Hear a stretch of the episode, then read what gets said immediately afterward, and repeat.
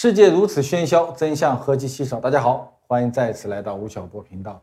吴老师如此喧嚣，能听懂的何其稀少。大家好，我是八九零。看我们这个节目的呢，每次我们都谈商业的话题。在这个喧嚣的商业世界中，今天我们例外请到了一个当年的校园诗人。我们先听他朗诵一首他的诗，好吧？江南春 同学，又又又回到就本行去了哈。对，江南春，分众传媒创始人、董事局主席兼 CEO。他曾是风花雪月的校园诗人，如今成为坐拥千亿市值公司的文艺商人。我以前在华师大读书的时候，可以可以，我可以分享一首我以前写的诗歌，叫《情人十四行》。整个冬天，我坐在门槛上，饮水取暖，看花朵如何动情，阳光如何落在别人的肩头。整个冬天，我呆坐眺望，拿笔写下清丽悠扬的诗行。情人不在，情人和他的两个灵魂走在大街的中央。而他亲手制作的一封信件，此刻正安放在我的案头，好像寂静地住在树梢上。整个冬天，我一遍一遍地阅读和回忆，用感动完成对自己最后的伤害。整个冬天，大雪一直没下，而我的情人也一直没来。就是回想一下是哪一年的事啊？一九九二年吧，一九九一九二年吧，刚刚进大学的时候。大学每天就写了不同的诗，贴到女大学生宿舍门口，去向别人表白，就 那时候已经是分众广告了。就是沿着目标受众的生活轨迹，他生活轨迹，这个怎么在宿宿宿舍啊，这个澡堂门口啊，这种食堂啊，这种都是。九二年那时候，如果有一个人生愿望的话，当时是想做什么？大学毕业以后。大学毕业以后我在华师大中文系。我大学毕业有两个人生目标嘛，一个是做一个大学老师教授，那么一个我们是做这种文学编辑或者写诗歌编辑，嗯，那样。后来做从商这条道路，当时没有想过。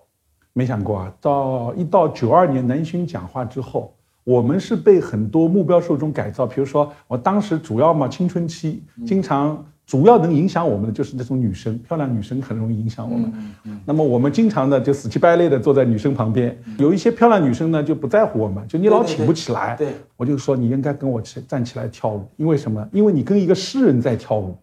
最后一个女生就回答我一句，她说：“你告诉我，诗人跟穷人有什么区别？”哦，那时候有这样那就是女二男性讲话，风气哦风气就变成这样了对，。九二年以前不可能有这样的问题。我以前高中的时候，我觉得如果我是个诗人，在学校里以诗歌为王的时代，我们应该完全没有问题。就不混吃混喝，哼哼小姑娘跳舞总可以吧？对对对对结果呢，遭到了痛击。比高晓松帅是吧？哎呀，痛击之后，最后呢，我突然发现，哎，人家说的我还真的没法反驳人家。我们当时写一首诗大概三十块钱，就是一个月，对，啊可啊这个给我一个稿费是按行来算的，是因为你一个月只能赚三十块钱，确实在社会上成为一个弱势族群。你觉得你当时所形成的这种私人的气质，嗯或者这种文字培训，对你后来经商来讲，是你的正资产还是你的负资产？我觉得还是正资产吧，产因为我觉得我们以前学是先锋诗歌，先锋诗歌呢就是胡搞。就是什么？用一支玫瑰堵住你燃烧的嘴唇，它的基本逻辑是把不该搭在一起的东西强行搭在一起对。所以我觉得，你看后来我们这种写诗歌的人会有个特点，就是把两个挨不上的元素强行挨在一起，就超长组合超长组合带来全新的意味。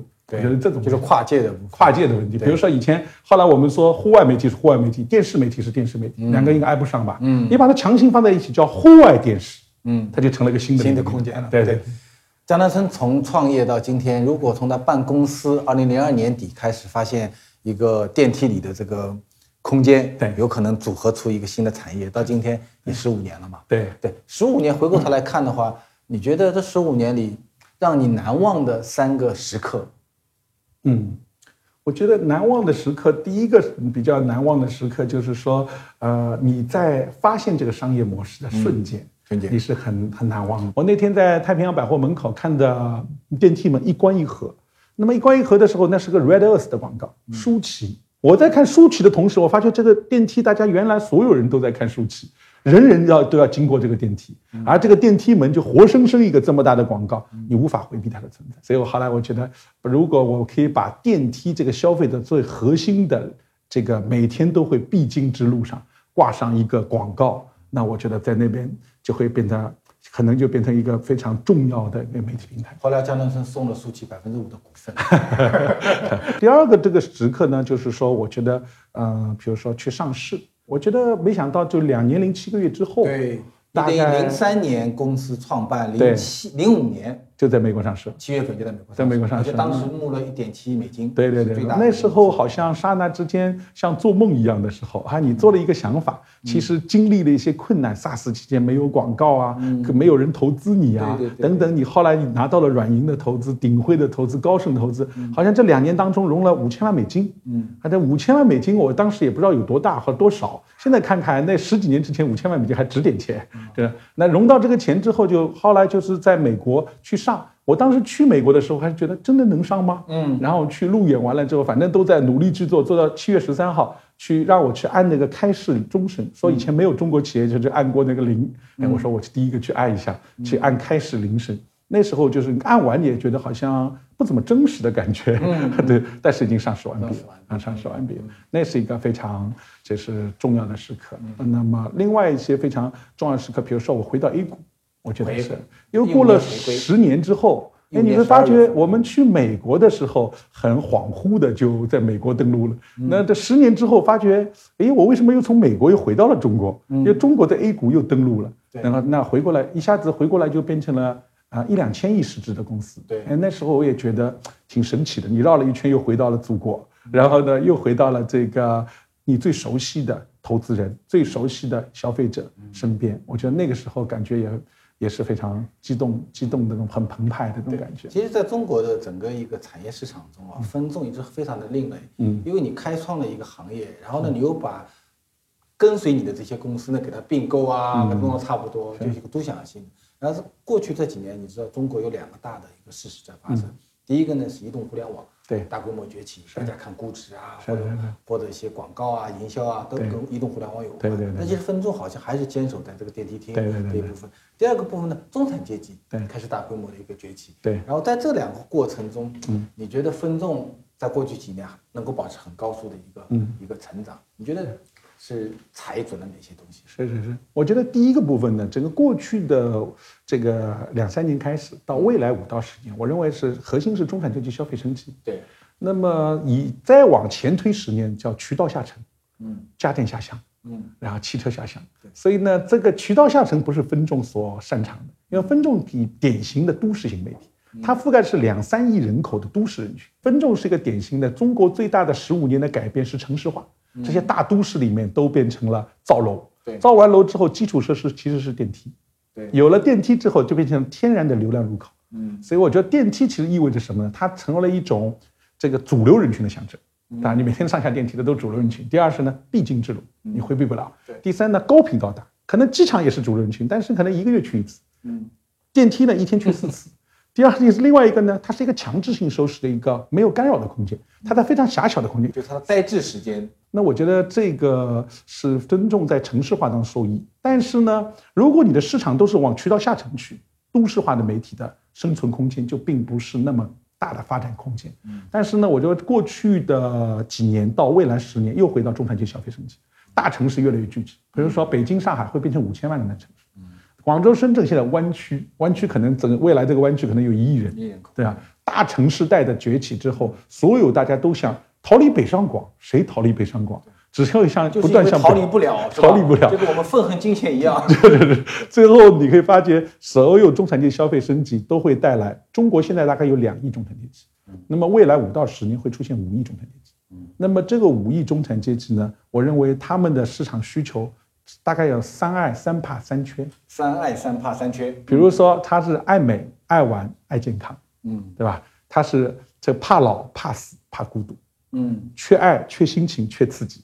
所以我说，未来的你的生意如果能够嵌入到这个三爱三怕三缺里面，嗯，是能够融入到消费。中产阶级的消费升级当中，嗯，那你的整个市场空间就非常广大，嗯，那如果你的这个市场还在往说我要去做做这种农村市场啊，或者说那已经被掏空了，嗯，所以我认为中产阶级消费升级肯定对分众这种都市化的媒体平台带来巨大的助力，嗯，分众传媒零五年在在纳斯达克上市，然后退市是一三年，一五年重新回来，回来这一波一波十年嘛，对，你觉得这个十年里面？作为中概股的一支，其实分众传媒也经历过跌跌宕宕。你觉得中国今天还有很多公司可能前赴后继，还要到海外去上市啊？那么你作为一个过来人来看的话，你觉得一个中国公司像你这样的商业模式都自己发明的，然后你基本上基本上所有的市场都在本土市场中，你跑到美国上市，你觉得美国消费者对你这样的中概股公司，他的理解程度到底怎么样？嗯，我觉得基本上没有理解，因为为什么呢？我觉得我们刚上的时候，好处是中国概念股意味着高增长股票。所以人家根本不需要理解，不 care 你是干嘛的。其实我们去路演的时候，人我估计绝大多数人都没听懂分众做什么的。但是没事，一般去路演都会问嘛，比如你是分众传媒，问你，那你是美国对标公司是哪家？对对对对对。你当年怎么回答的呢？我认为美国人最容易理解的，它是有美国对标公司，你是中国版的谁？但我们没有。但是为什么我们没有去美国开始路演的时候，也没受到什么阻碍呢？对啊，因为那时候就是中国代表着高增长，代表着新兴经济体的崛起。嗯，所有中国来的都受到追捧，无一例外。所以你只要做在中国庞大的这个消费市场崛起的过程中，你是一支帮助中国消费市场崛起的一支力量。嗯，所以我认为是你这个基本上没有什么问题。不理解。那你在美国这个八年的股价波动是因为什么？就跟中国景气有关。我觉得是一个是呢，这个二零零四五年我们上去到二零零八年那个段，我们的股价这个到二零零七年年底都是一直高潮。对对。他就是认为所有人都相信中国高增长，这个高增长故事是跟这个国家联系在一起。到零八年金融风暴开始，一方面是他所有的资金开始紧缩，开始谨慎，高潮过去之后一地鸡毛。第二个部分呢，对中国的开始高增长开始产生了怀疑，产生怀疑。那么你就会发觉，他对每个企业就开始分开来看了。那么他可以理解的企业，那可能继续还受到一些认可。他对他所不太理解的企业呢，基本上他就会抛弃。嗯，那么这样的话，你就会经历一个从零八年、零九年、一零年开始，你有可能会进入一个大家比较不愿意碰，或者说很怕碰，或者说他说就是他不太认可的局面。嗯，所以那个时候我们呢就开始走了股价的下坡路。下坡。嗯，你呃回归中回归大陆 A 股市场这个想法最终是谁提出来？嗯，最早是我提出来的，当时还没第一想 A 股。我觉得香港至少很多的香港的投资者，因为香港也有 Fox Media 加盟商，有这种模式的。第二是呢，亚洲地区都有这种模式。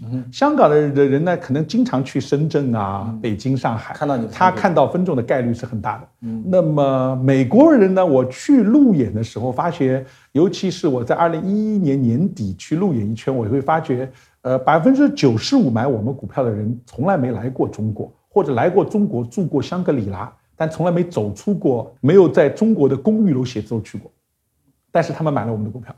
我认为这是非常脆弱的一个技术，所以因为他一旦有啥事情，他就会去抛出股票，因为他并不理解这种。那我说，如果最后我们的股东是那些生活在中国的，或者至少经常来中国的这些股东，我相信他对分众的理解完全是不同。所以当时讲私有化以后，先回对回到香港。嗯，我们是私有化的时候就说，呃，我们一三年私有化，结果一四年准备在香港登陆的时候，发觉 A 股其实是可以走得通的，因为我们发现其实我们公司不是 VIE 结构的。因为当时的所有美国公司，因为二零零八年之后，广告也是可以外资经营的。对，嗯，其实你还是很幸运嘛，等于是最早一批回归的。后来很多跟着你们跑的，基本上都到现在拆了以后，到国内还没上市嘛。对对，但可能要有个过程，很长的，而且蛮很漫长的一个过程，对吧？其实只有早期的几个你们回来了，对，巨人回来了，大概就这两家吧。对，就主要是这两家。你回归到 A 股以后，其实我们的股价也面临一些波动，包括一些大股东减持啊这部分。你现在的心态是怎么样？我我其实我很平和，我当时就就是说，就是嗯，《功夫熊猫》里面有句话写的非常好，就是你今天拥有的一切都是偶然的，你明天失去一切都是必然的。所以我觉得你要用这个心态去看，我们反而不研究这个波动，我们在研究你的价值到底是创造的价值在提升还是在下降。对，比如在移动互联网时代，刚才你也提到了一个问题，在移动互联网时代，大家有人会说，哎，现在大家都要移动，资讯模式全部摆给移动互联网了。对，那你这样的一个电梯媒体以前很成功，那会不会会被手机取代了呢？我说它是一个幸免于难的媒体，为什么呢？电梯里没信号。哈，百分之七八十的电梯门一关之后，三 G 信号、四 G 信号没有了，刷不了手机。人在电梯门口等电梯的时候有信号的，那有这原来只有百分之五在非智能手机的时代，只有百分之五看手机，现在有百分之三四十人看手机了。对，那我说我们特别好的地方就在于，可能别人的挑战比我们更严重。比如说你，我觉得我们比较时间比较短，两分钟。你你有十分钟以上时间，你肯定搞手机出来的，但我们只有两分钟，时间比较短。第二是你坐着，你在这样看很舒服，你真的站着前冲去看，你就比较累。这个场景。第三个部分呢，电梯口是一个偶然滞留的场景，你一会儿要进去，一会儿出来。电梯口你还不能很融入，你得看电梯门开了没开。嗯。第二是我们这我们在看，我们还是受到影响。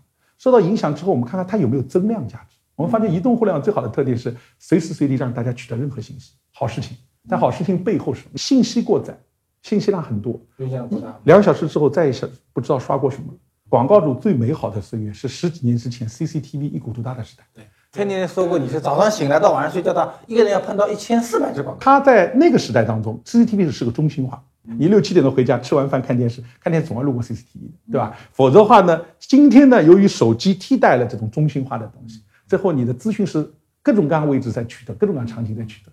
我觉得分众的好处是，分众是一不是个资讯模式，它是个生活空间。无论你资讯模式怎么变，你要回家吧，你要上班吧，你要看电影吧，这个人生活空间没有改变。所以我说，其实其实很重要的问题是拥抱变化，咨询模式在巨大变化。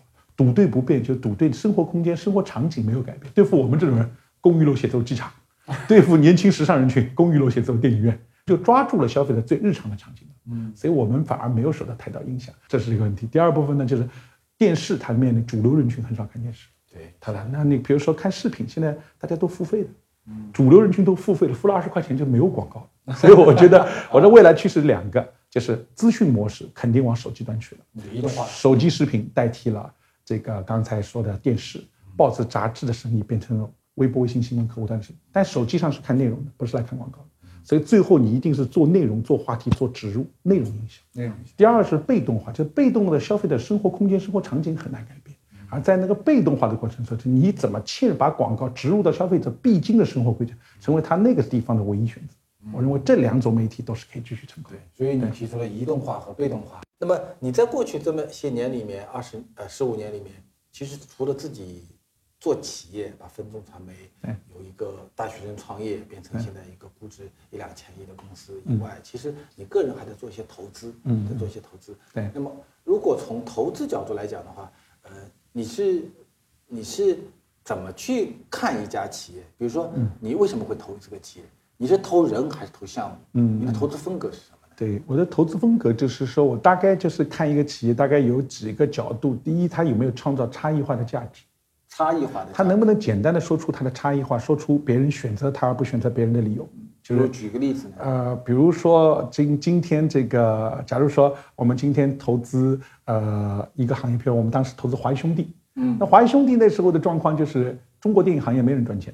嗯，拍电影全是亏损的。嗯，同时呢，估值很很很难判断。但是我们觉得，一从趋势角度来说，它是第一个是趋势，中国电影行业会不会崛起？这从美国趋势就能看懂的。嗯，第二个部分呢，在今天中国行中国趋势上，如果有人未来有一个民营的电影公司会上市，会不会这个今当时来看，华谊兄弟是最可能的一个。对，因为它代表了这个民营电影公司，它等于民营电视公司的一个这个种类。对，没有人在那个时代会超越华谊兄弟。对，那所以我觉得我们赌对趋势，赌对人。那么，如果是一个现在，比如如果有一个九零后的年轻人站在你面前，他需要你来投资，嗯，在人和项目的权重比例上，你会怎么弄？我前两天碰到薛曼子同学，薛曼子同学说。项目不用看，先看人，先给三百万，三百万不行是吧？再给三百万，三百万再不行，再给三百万，九百万不行，好，老子瞎了眼了。是是是，对他这种就投人的模型。对对对对。那当然，如果现在投赛道，对对，我觉得这个我们基本上属于肯定是以投人为主，但是我们赛道也会看一下。在刚见面的一段时间当中，你如果没有投资给他，没有经过一两年的过程，你是不完全能够判断人的。嗯，判断人只能说从直觉，百分之五六十是直觉。直觉完了之后，他是要跑过之后，有些人可能口才很好，很能说，但实际在执行过程中并不行。所以我说以判断人为准，但是由于时间不够，所以我们判断人之外，我们还会看看他所在的这个赛道是不是代表未来的趋势，他是跟时间做朋友的生意，嗯，还是跟时间做敌人的生意？嗯，还有就是你投资一个项目的时候，你会考虑说他跟我分众传媒的生意有关系还是没关系啊？我还是说。完全不考虑，我基本不考虑这个问题。不考虑，因为在美股的时代呢，因为我投资都是个人投资，其实美股是不喜欢一个像分众传媒的公司去投资各种各样的。就他要专注。美股喜欢非常专注，所以我的很多就是我的业余爱好，去做了很多个人投资。所以个人投资呢，它跟分众的本身关联性就不太大。嗯，对。对于那些新的创业者，现在的八零后、九零后同学，他们现在开始进入到一个行业，比如说，如果他们知道，比如说进入文化传播、文化传媒行业，对，你给他们有哪些忠告？嗯，我觉得其实行业不重要。我认为像文化传媒这种行业都已经是比较过剩的行业。嗯，就它其实竞争已经非常激烈了，巨头已经形成了。嗯，我觉得像医疗行业有很大的空间。医疗，比如说人工智能啊、物联网啊，这些都是有巨大空间。但是我们很多年轻人他没有这样的一个技术背景。嗯，对，有技术背景的，你可以顺着你以前研究的这个比例去做。比如说我在大学里我就出来，九二年就开始出来做广告片导演。它会导致我的道路就一直沿着广告传媒走了二十几年，对吧？所以我说，大学里你可能是做生物研究的，生物医疗研究的，到了海外去读书做这个东西，那就沿着这条道路。对，一个人最好还是说你的专业原来研究的，或者你乐趣，或者你所喜欢的，或者你专业所读的东西走下去，成功概率更高。嗯，但总体而言，就是机会点比以前是越来越少了。它的机会点只会在养老啊，我看它精准医疗啊等等这种方面。那需要更强的有技术背景的，技术背景的，嗯，对对。然后在做一个企业和做一个投资人这两种角色扮演上面，嗯，你觉得他违有违和感吗？呃，没有什么违和感。因为我一般投资基本思路就是我占一个很小的股份，我都是基本不超过百分之五，我一般性是不超过百分之五为主。就是我觉得，呃，我们是帮助别人来创业，嗯，然后我们在别人创业当中。跟这些年轻的创业者经常在那边聊，你学会很多东西。嗯，第二部分呢，我们也帮助他，给他很多 marketing 啊等方面的经验。那我觉得最后路还是他去跑。如果一旦是你他深入太深，你代替了他自我的学习能力和自我突破的能力，那我觉得这个这个创业你也就没乐趣了。江南村有一个校园诗人，天天在女生门口贴诗歌的人，变成一个有上千亿市值的公司，你会发觉说，他一路走过来的很多出发点。跟他大学时候的很多愿景、很多自我的期许，仍然有很大的一个关联度。在一个人的身上，你可以看到一个时代的不断的进步，它的戏剧性，它的艰难。我们也很希望说，从江南村十几年的创业历史中，给到我们今天的八零后、九零后年轻人的创业有很多的启发。吴老师，大家说互联网行业是一个闷声发发财的行业，对此你有什么看法嘞？互联网发财不闷声啊，BAT 这些公司每家发财都好像敲锣打鼓的，就是它所获得的利润的部分，可能不是你想象的部分。比如说阿里巴巴，哇，大家觉得淘宝买货。但其实阿里巴巴的收入，你看它很大部分来自于广告。这阿里巴巴是全中国最大的一家广告公司。腾讯，你看大家讲微信啊、QQ 啊，觉得中国最大的是一个 IM 公司，社社交媒体公司。但它其实最大的利润来自于什么？来自于网络游戏。对，所以呃，你看到的东西和它实际赚钱的一个部分，可能中间有很大的一个落差。吴老师，现在是一个创业热潮，但是创业难免失败。对于创业失败的人，你有什么建议吗？是看大败局的线上课程吗？哎，这个很重要，看看大败局。对我真的经常碰到一些朋友见到我说吴老师，我要感谢你，为什么呢？因为买了一本大败局。人要有对失败有敬畏之心，我觉得就会少踩很多坑。然后会把很多激情慢慢转化为一个理性。我觉得创业的失败是一个命中注定的事情。我认为一个人开始创业的第一天就要想清楚，说人是会死的，我这个企业是会失败的。因为因为全世界范围内，包括中国在内，创业的十八个月内的失败率在百分之九十七。对，但是我认为创业者本身一个项目失败，并不意味着人生的失败，千万要记住这一点。很可能说你在这个。十八个月、两年、三年中的失败的经历，会成为你一生中最大的一个财富。吴老师，今年是九五后批量进入职场的一年，哎，您在工作中接触过九五后的年轻人吗？您有什么职场建议给到他们呢？哦，我觉得九五后肯定是一批更任性的人。呃，我觉得，因为他们是中国第一批中产阶级家庭的子弟，因为他们的父母就跟我差不多年龄，大概是六零后或者七零初，然后他们整个一个成长的过程就是一个互联网的过程，他们是互联网的原住民，然后他们对生存本身并没有太大的一个感知。比如说，很多九五后不知道有一个东西叫做饥饿，没有饥饿感，所以他们可能是一个更自我的人，可能是一个更脆弱的人，可能也是个更碎片化的一个人。我希望他们不要仅仅只度过一个跟金钱有关的生，因为中国今天的这样的一个社会，其实需要一个更多元化的一种生存，啊，能够把更多的时间。花在自己喜欢的事情上，花在消费上，花在旅游上，花在谈恋爱上。